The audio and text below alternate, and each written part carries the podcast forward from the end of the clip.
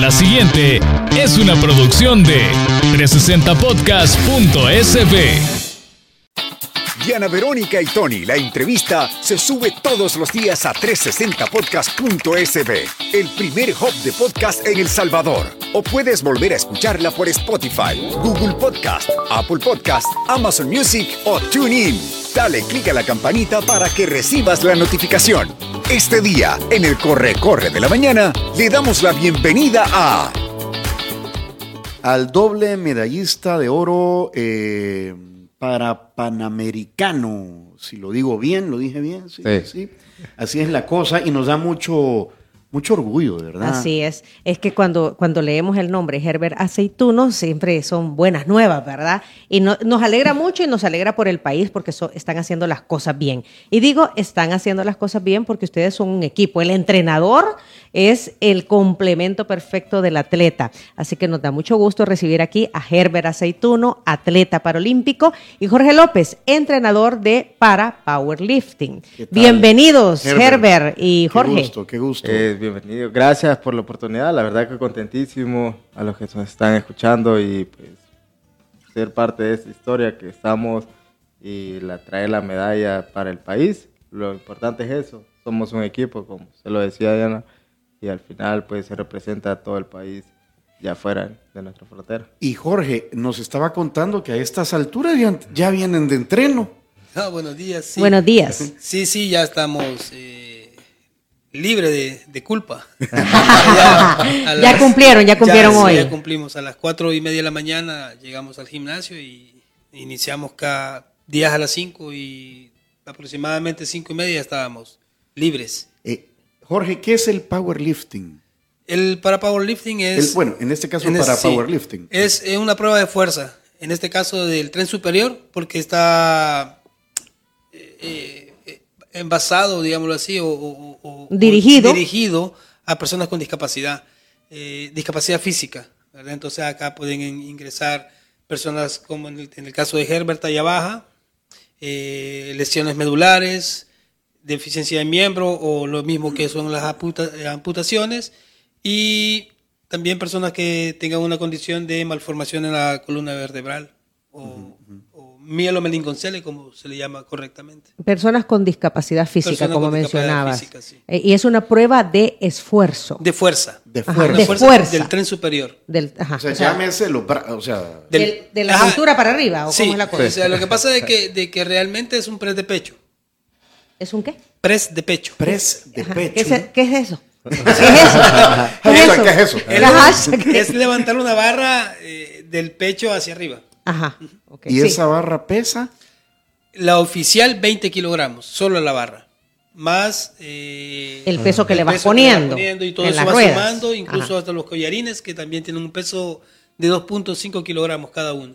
Ajá, Y esto se, se a ver, Y en total, se- Depende de lo que, lo que el atleta pueda levantar. aquí es lo que el cuerpo aguante, literalmente, ¿verdad, Jorge? Correcto, así es. y Herbert, literalmente, ¿hasta cuánto has logrado levantar, Herbert? Pues en competencia eh, llegamos a levantar 193 kilos, los tenemos ya oficiales en el ranking, por eso nos posicionamos segundo del mundo. en esta competencia que se dieron los Juegos... de- 193 kilos son Sí. en libras, porque yo, yo pienso en libras, 425 libras. Sí. Gran poder. Y usted no puede ni con el quintal. Agarra, compañero. Hombre. Ajá, ajá, 425 libras. Sí, eso hemos eh, hecho en competencia y en entrenamiento, pues porque en competencia ya es con técnica y todo eso. Para generar fuerza hemos pasado de los 193, hemos llegado a hacer en entrenamiento hasta 200 kilos. Ok. Explicámosle a la audiencia cómo, cómo es esta, esta prueba, cómo se hace, porque ya decías tú, es del tren superior, ¿verdad? Eh, esto es acostado en una banca, Sí. ¿cierto? Ajá. Si es acostado en una banca, es una banca especial que es para personas con discapacidad, por eso es que tiene ciertas dimensiones eh, para que la persona eh, que use el banco pueda ser incluso sujetado con dos straps o dos amarres, ¿verdad? Para mayor De equilibrio. ahí no se levanta. De ahí Eh, bien ahí que- ahí- dos que más tarde, no, allá, Sí, ahorita, ok. Sí, lo que pasa es que es importante mencionar que las personas con discapacidad, eh, eh, con algún tipo de lesión medular eh, no tienen mucho equilibrio, obviamente, y también necesitan eh, sostener sus piernas dentro del, de- del banco. Entonces, para eso se usan los straps. Ajá, o sea, que te sujetan, va. Se sujetan. Son sujetadores. Sí. Ajá. Y de ahí para adelante es Y la de- barra con el peso. La barra con el peso y eh, tiene que esperar, el, el- en este caso, mi persona le entrega la barra a Herbert y Herbert tiene que esperar que el juez central de la voz de mando de iniciar, ejecutar, levantar y esperar la voz de mando que diga eh, poner la barra nuevamente en el rack. O sea que hay un momento en que, lo, en que la sostienes. Sí. Ese es el- como el primer paso. Y la sostienes. Y hasta que el ¿Cuál- juez diga eh, inicio o estar, ahí uno empieza a descender. Ajá. Sea que, es, que, que cuántos segundos o, o cuánto tiempo. Eh, que va a depender porque hay muchos atletas que empiezan y hacen como que tienen inestabilidad. Entonces hasta que ya esté estable, ya pues el juez ya les da la seguridad de iniciar. Entonces cuando se llega al pecho, no, eh, la barra no se puede hundir. Sí puede tocar el pecho, pero no se hunde. Ahí estás descalificado. Sí, si te- sí lo si llega a hundir, sí. Ajá, si, Ajá. se te- ajá. Si- Y si entonces- compresiona. Ajá, tiene que haber una breve pausa. Ajá. O sea, algo que se, no se detenga completamente, pero sí que haga un... Y luego... Y luego subirla. Ajá. Y ya cuando, como decía Jorge, cuando ya llega hasta el punto donde inició, hasta que el juez diga rack, se pone. No se puede llegar y, y ponerla, porque si no es, es De- nulo. Es nulo. Ajá. O sea, hay un tiempo para, Sí, es ¿verdad? Que, que- también es Es calificado. que realmente, o sea, el reglamento no habla de tiempos, sino que el reglamento dice de que eh, a la voz de man- a la voz de salida, digámosle, de inicio, se, se ejecuta, la barra debe detenerse a la altura del pecho sin presionar el pecho Ajá. y, y sin eh, desestabilizar. O sea, la barra tiene que llegar al pecho y quedarse rectecita, quieta, y luego inicia su ascenso. Sin embargo, el reglamento no dice tiempo, pero nosotros, para asegurar es, eh, que la barra se detenga, contamos uno o dos, digamos, uno, dos y arriba. Y arriba. Entonces ahí garantizamos que la barra sí realmente se ha detenido. Sí, en esos dos segundos, por Correcto. decir algo. Ajá. Ahora, eh, ¿esta estabilidad se logra? Pues sí, porque cuando uno hace ejercicio, bah, el tema de piernas, por ejemplo, Sí. a uno le empiezan a temblar las piernas. De fin, no, de verdad, de verdad, o sea, y eso significa que te hace falta fuerza.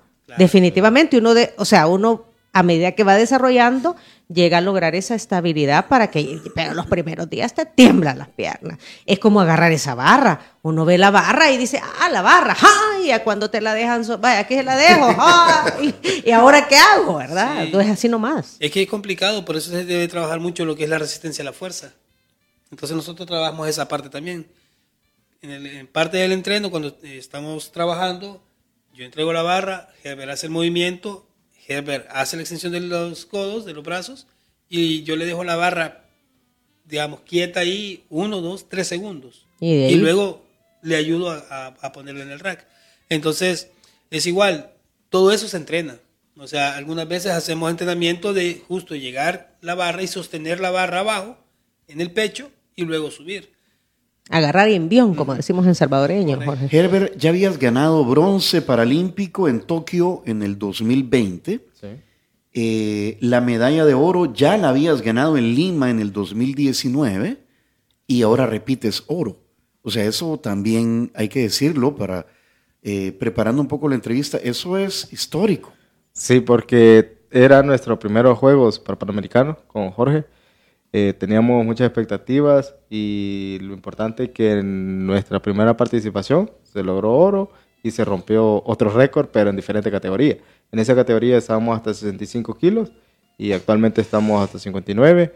Y yo creo que en diferentes categorías y romper récord y traer dos oros en diferentes eh, años, eso influye mucho porque la verdad que no es como dicen muchas personas, no es casualidad, sino que es un trabajo en equipo. La verdad que cuando nos ponemos eh, una meta con Jorge, pues la tratamos de cumplir a lo establecido, a lo- la planificación que él lleva. Y creo que eso ha dado resultado. Eh, Herbert, tienes 38 años. Sí. ¿verdad? 38 años. Eh, estaba leyendo que cuando naciste te daban tres días de vida, nada más le dijeron a tu mamá. y tu mamá, al igual que tú, son creyentes, ¿verdad? Son muy, o sea, tienen esa, esa, ese lado espiritual muy, muy fuerte. Sí. Y, y tu mamá oró, rezó por ti y aquí estás, cuando te daban tres días de vida. Sí, la verdad que yo al nomás nacer, pues yo traía hidrocefalia. Ajá, Es- tema de hidrocefalia. sí, eh, es líquido en el cerebro. Todos necesitan una válvula para poder eh, vivir. Sobrevivir. Sí. Ujú. Entonces yo no necesito de eso. Para los médicos yo iba a ser solo un, como un vegetal. La verdad que pues eh, yo siempre lo he dicho, al final uno propone y Dios dispone y hasta el día de ahora aquí nos tiene y gracias a Dios podemos representar al país y es algo que nos gusta. Está con- ¿Tienes el, eh, la dicha de tener a tu madre con vida todavía? Sí, el Y- único que partió ya fue mi papá. Tu padre. Yo por eso expreso, Jorge lo conoció, eh, tuvimos la, la oportunidad de conocerlos y él siempre anduvo con nosotros. Eh, O sea, siempre, siempre te apoyó. Sí. ¿cómo, cómo, cómo- bueno, luego de que pase esta prueba, tu Ajá. mamá, ¿verdad? Y tu papá contigo, que le daban tres días de vida, pero que el muchachito salió adelante, ¿verdad? Eh, y dijiste algo que me parece bien interesante. O sea, normalmente un niño con hidrocefalia eh, necesita una válvula para drenar el agua, ¿verdad? Y, y, y le dan pocos años de vida. En tu caso no necesitaste eso. Sí, no, yo no tengo la válvula. Ajá, el cuerpo fue cediendo, por así decirlo, Sí, Herbert. entonces, pues como yo le digo, pues es un milagro de Dios. La verdad que, pues, para todos los médicos yo no iba a poder hablar, no podía caminar y desempeñarme libremente, sino que iba a estar siempre que una persona me estuviera asistiendo, pero eh, así se fueron dando las cosas y pues pasó de mi infancia, el, mi colegio, el bullying y todo eso, y todo eso lo fui ¿Te, superando. te hicieron, te hacían bullying? Sí, como todo, eh, lastimosamente eh, no están como relacionados con diferentes personas con discapacidad en los colegios o en las escuelas. Tenemos que aprender sí, mucho de ese tema. eso. Eso, o sea, no nos, nos cuesta, ¿verdad? Ah, hay gente que, o sea, y que, no, que ni siquiera lo intenta, Herbert. Sí, y el problema está, eh, como lo hemos hablado con Jorge muchas veces, que en otros países eh, tiene que ser libremente, pues, como, como se demuestra, y acá lastimosamente siempre hay que sobreprotegerlo y estar en una burbuja, le va a pasar algo al niño y todo eso. En mi caso, mis padres, él fue bien franco, vos sos igual que todos, al final vos vas a decidir, porque un día en la vida yo voy a faltar y no vas a depender de mí. Me. Entonces, gracias a Dios. ¿Tú te este- acuerdas de esas palabras? ¿Y eso Sí. qué edad tenías, Herbert? Pues tenía aproximadamente como nueve años. Entonces, ¿por qué? Porque uno se ponía a pensar de que por qué me miran tanto, por qué la burla, pero uno no entiende. En su momento uno no entiende porque uno está asimilando que uno quiere jugar. Entonces, que te aparten y todo eso. Incluso llegué a, a tener ese distanciamiento con los profesores porque ellos no tenían como el conocimiento cómo tratar a una persona con discapacidad por el simple hecho del pobrecito. Entonces eso no tiene que ser así, no se mira con lástima, sino que con asombro a una persona.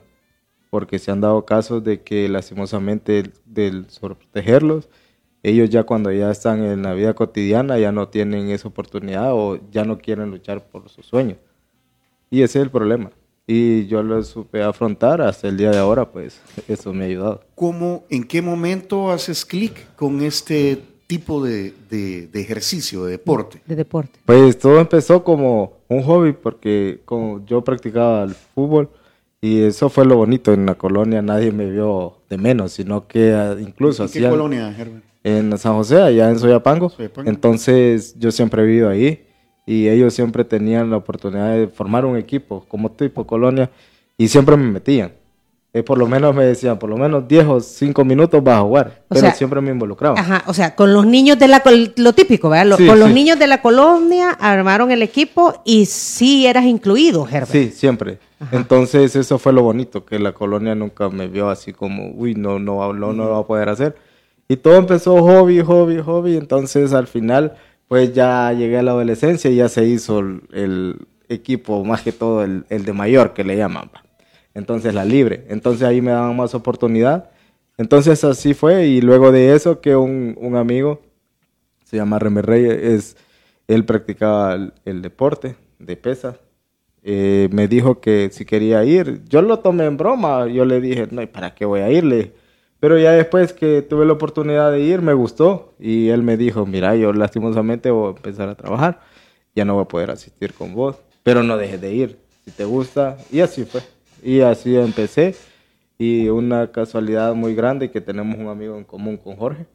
Eh, pues a él en una competencia ya internacional que tuve la oportunidad de estar con otro chico anteriormente, fue, le hablaron de mi persona y él me buscó y hasta el día de ahora así está. Mira, hay, hay un muchacho allá en la San José que tiene madera, dijeron. Mira, y Herbert, pero tú siempre te la creíste. O sea, yo, yo quisiera saber la, influencia de tus papás, porque decís, tu papá te habló muy claro y te acuerdas de esas palabras, la influencia de tus papás para que tú ayudarte a crecer como una persona que se defendiera sola a pesar de sus discapacidades físicas. Sí, ellos siempre me inculcaron en que vos sos igual que todos, vos no tenés ninguna limitancia, vos vales por igual. Incluso, y, y eso me lo preguntaban eh, cuando yo inicié en el empezar a estudiar, porque yo, el típico eh, adolescente que está a la vuelta de la esquina el colegio o la escuela, pero uno no quiere ir a la, a la misma colonia a estudiar, no que yo me vine hasta el centro. Entonces, lo que ¿Y por qué no querías estar ahí en la misma Por lo mismo, porque como eh, estábamos con los amigos y me decían, ah, solo vos vas a estar acá, solo vos vas a estar acá. Entonces, y todos estudiaban afuera. Ah, entonces, okay, okay, okay. Vos te querías ir con la majada. Ajá, lo que- Ajá, sí, con los pero- demás. ajá, entonces habían como cuatro amigos que ellos ya iban a segundo año y yo iba a iniciar a, primero. Entonces yo dije, aquí voy a aprovechar y me voy a ir con eso. Pero la, la regada fue que ellos fue de que yo empezaba en la mañana y ellos en la tarde. Ay, no. Pero para no sentirme mal, ellos se iban desde la mañana y como era el mismo colegio. Ah, pasaban todo el día Ajá, ya. entonces Pero así qué buena fue. onda Sí. para hacerte, o sea, para Ajá. hacerte barra, por sí, así por decirlo. decirlo así, porque una semana, como todo, pues uno llega así, ¿qué va a pasar? ¿Con quién voy a estar? Y pues la, la oportunidad que se dio de estar con ellos, me hice amistades de los de segundo año y me llevaba más con los de segundo que con los de primero. Entonces al final así se fue relacionando y está, así fue donde fui quitando el miedo del que dirán, porque al final pues igual en los buses, cómo me transportaba, me decían la gente, por la estatura baja, pero uno hay que ingeniársela. A veces la gente se ponía a reír porque hay unos buses que son demasiado altos. Entonces uno hay que ingeniársela. Lo que hacía yo es como dar unos pasos para atrás y empezar a correr y agarrarme. y Agarrar entonces- impulso. Sí. Incluso igual a veces hay, eh, bueno, amigos que trabajaban ahí en los autobuses de la colonia. Entonces me decían, solo pasate la máquina. Pero el típico es, mejor me bajo y, y voy para atrás pa- para pasar. No, yo solo me la pasaba. Entonces toda la gente se quedaba, no, se va a caer, que no sé qué. Entonces al final eso uno va desempeñándose y así es donde se va desenvolviendo. Fuiste ve- venciendo los miedos, Y Herbert. ahora en tu disciplina ya te cayó el 20 que sos el mejor del continente. O sea, de todo un continente.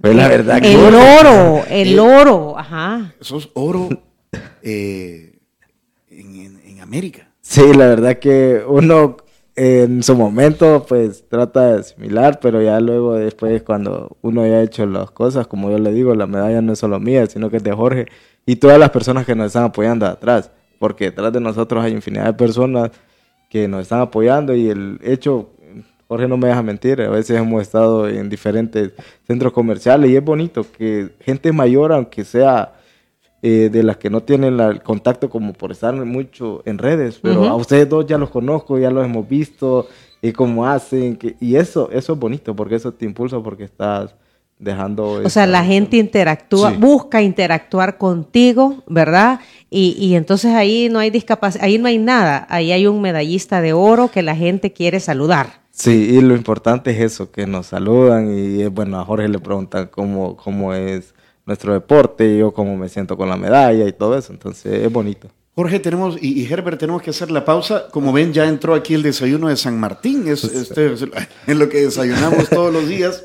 Ya vamos a ver. eh, no sé si en la dieta se puede ahorita, en, en recuperación.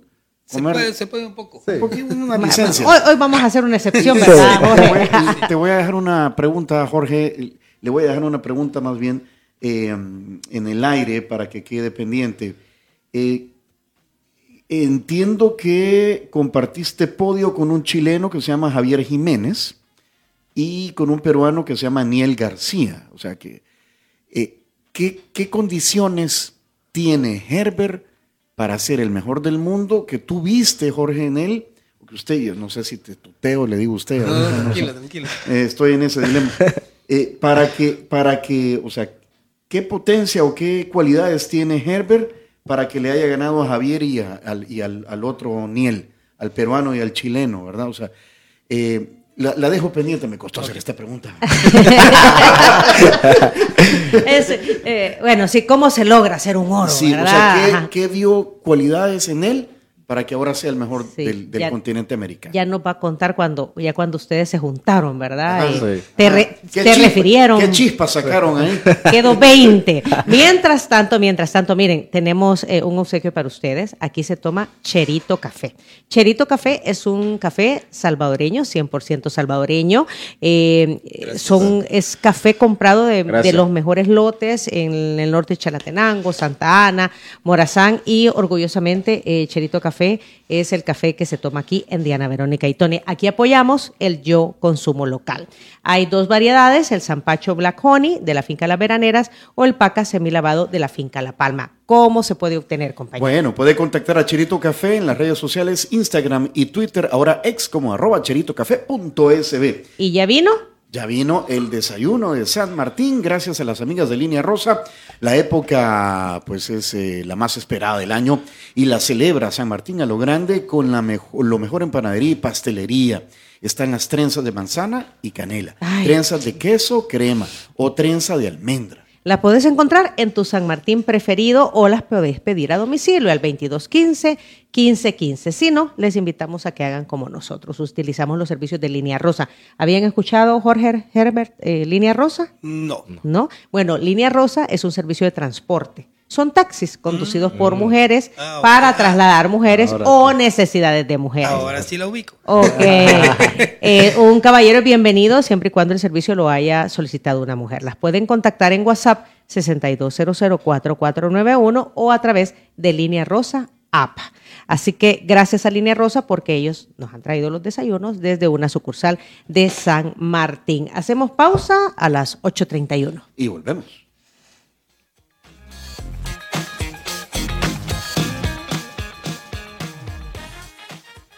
Bueno, estamos conversando con Herbert Aceituno, atleta paralímpico, ganador de, bueno, me- Medalla de oro. Medalla de oro. Eh, y Jorge López, su entrenador de para powerlifting. Eh, Jorge, ¿qué cualidades tiene, quedamos pendientes con esa pregunta, Herbert, que lo hacen ser el mejor del continente americano con respecto a sus más cercanos competidores? Bien, eh, lo primero quizás y lo más importante es la disciplina. Luego el enfoque que, que se tiene, que es bien importante, estar enfocado en lo que, en lo que queremos.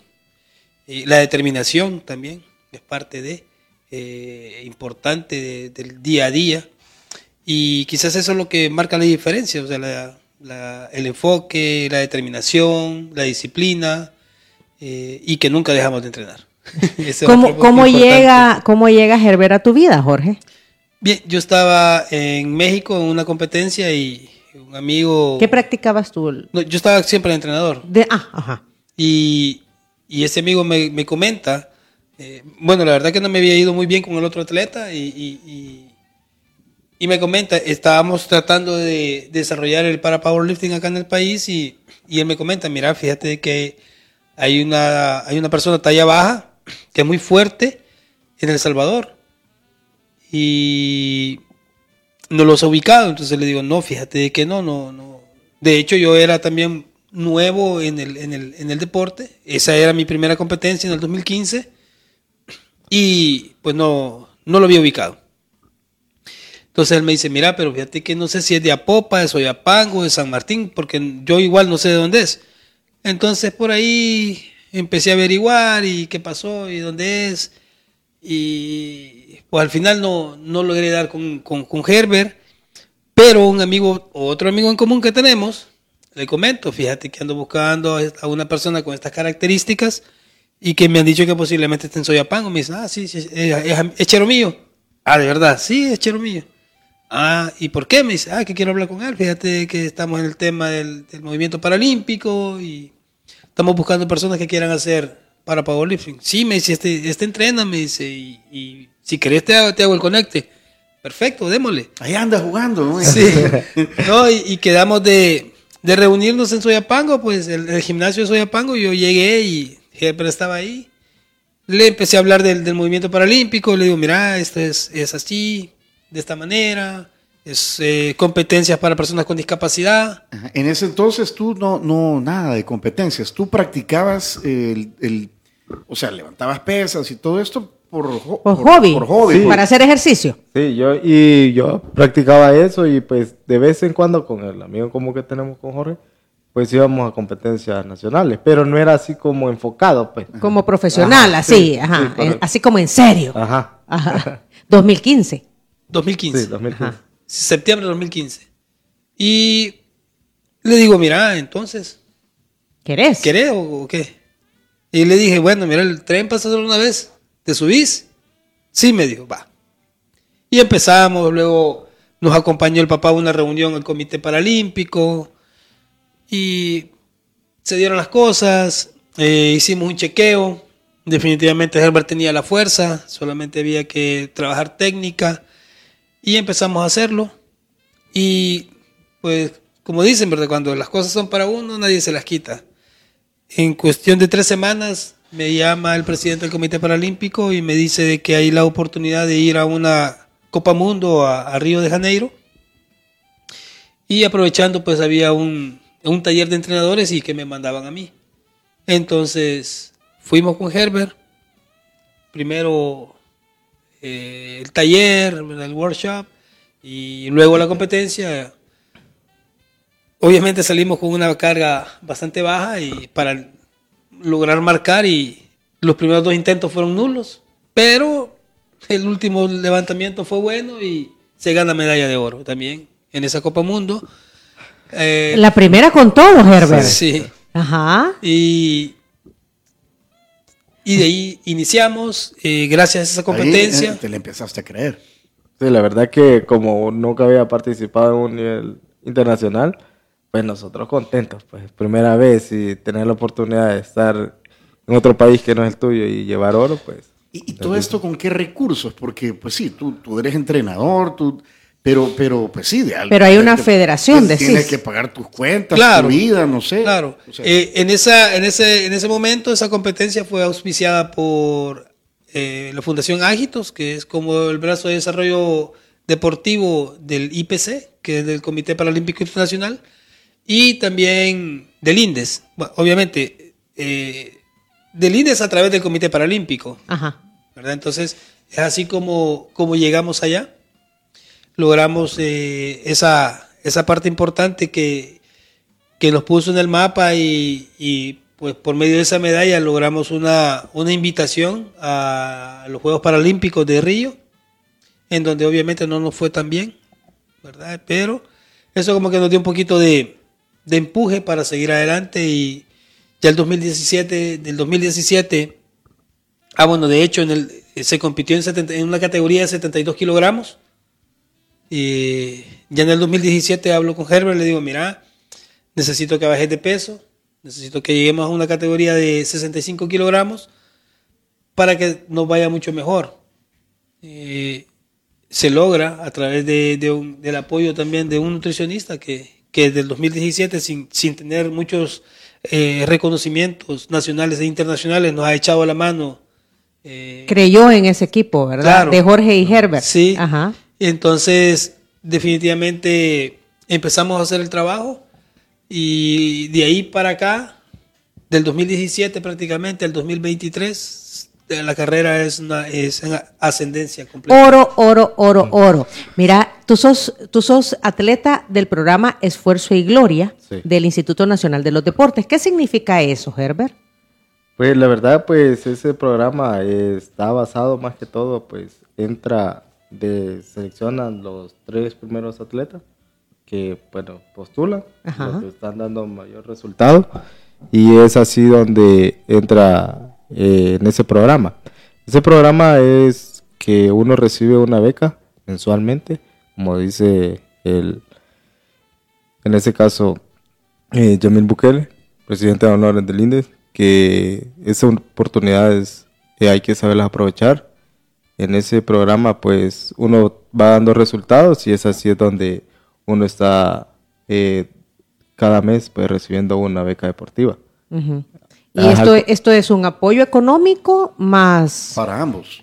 En el caso es para Herbert. para, Para Herbert. gimnasio, alimentación, Sí, ¿qué, sí, qué- todo. qué incluye todo? Porque es, es un, a ver, es un acompañamiento integral, entiendo. Sí, lo que pasa es que con este programa lo que pretende el presidente de Indes es profesionalizar el deporte.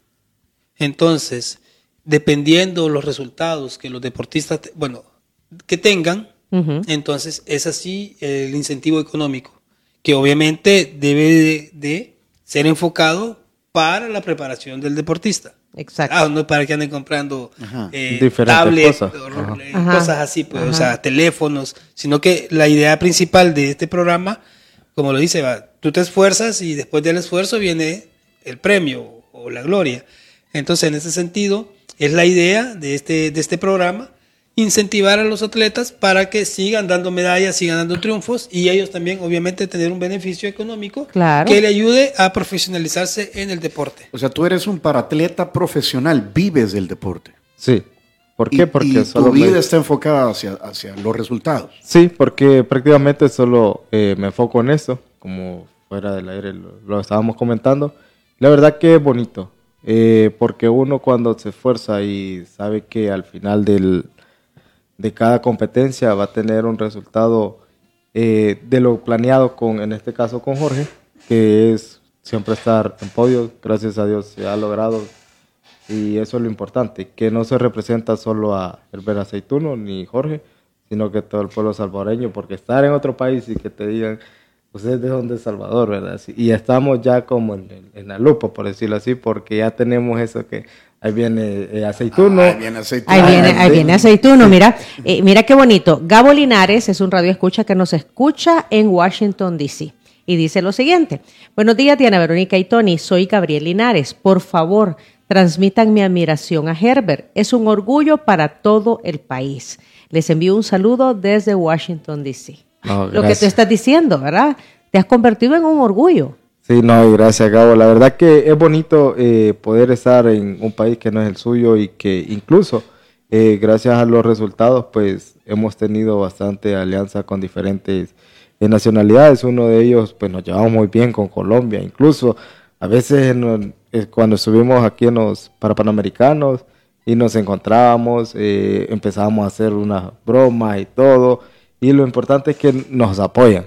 O sea, siempre estamos el apoyo y cuando ellos compiten nosotros vamos o cuando nosotros competimos ellos están alentando. O sea, y al final todos son del mismo equipo, Herbert, Sí, ¿verdad? y eso es lo bonito Ajá. porque y eso nos pasó en Chile ahorita, que el primer levantamiento y nosotros pensamos, típico, no éramos de, de casa, eh, pero la, la afición de, de Chile, teníamos los colombianos que te están apoyando y los diferentes países que hemos tenido hermandad. Y sobre todo hay uno que, que es de República Dominicana, pero él radica en, en España. Solo prácticamente con él es el que más nos llevamos en todo, estamos entrenando cuando tenemos la, la oportunidad de estar en el comedor, pues convivimos. Y es muy bonito porque se ha hecho una alianza, pues desde el 2016 tenemos esa amistad y siempre nos apoyamos. Cuando él compite, nosotros estamos y así.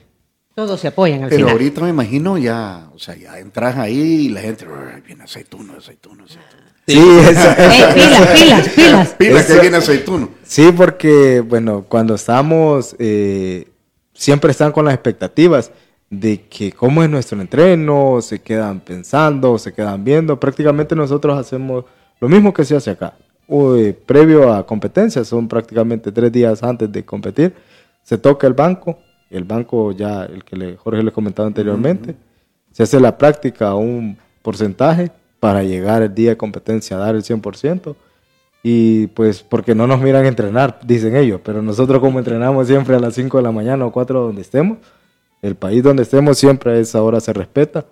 ¿Y por qué? Porque la alimentación, hay que descansar lo, lo adecuado posible y sobre todo pues eh, por la tarde siempre buscamos donde andar haciendo caminata para no estar el típico cómo, me acuesto y qué voy a hacer. Entonces siempre buscamos eso.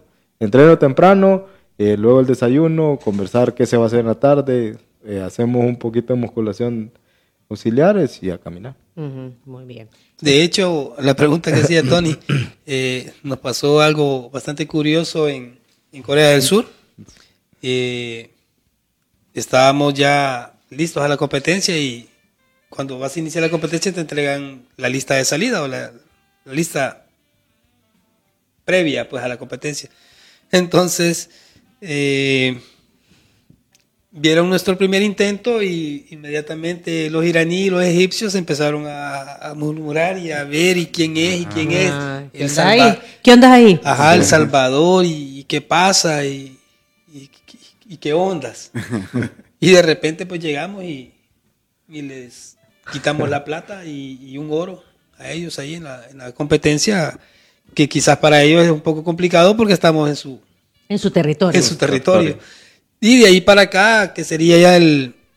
Bueno, de hecho ya estábamos como, como visualizados desde el 2021, cuando se logró la medalla de, eh, de bronce en, en- en Tokio. Pero es como... Algunos no, no sabían, no sabían, de- ni siquiera saben de dó- dónde queda El Salvador, pues entonces es medio complicado. Y pues ahora sí. Ahora sí ya. Ahora, Ahora ya sí, cuando ya. ya, miran, ya miran Ah, en, en la, sí. en la lista o, o, o previo a las competencias que dice esa, ya dice, ay, ahí viene. Ahí viene aquel, ahí Ahí viene viene. aquel. Sí. Muy bien. Herbert Jorge, nos quedan eh, cuatro minutos de entrevista.